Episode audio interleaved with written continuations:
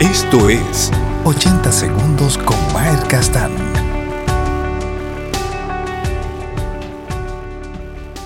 Jesús siempre rompió las estructuras. La estructura de la sociedad donde vivía era basada en represalias, ojo por ojo y diente por diente.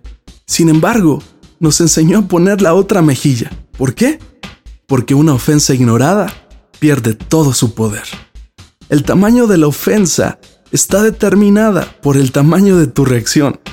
Antes de hablar, recuerda que naciste para ser bendición.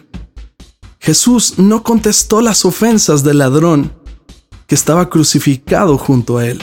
Más bien dijo, perdónalos, porque no saben lo que hacen. Proverbios capítulo 12, versículo 16. Dice, el necio fácil se enoja y el sabio perdona la ofensa.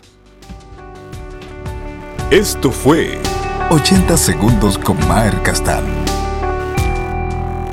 Síguenos en mahercastán.com.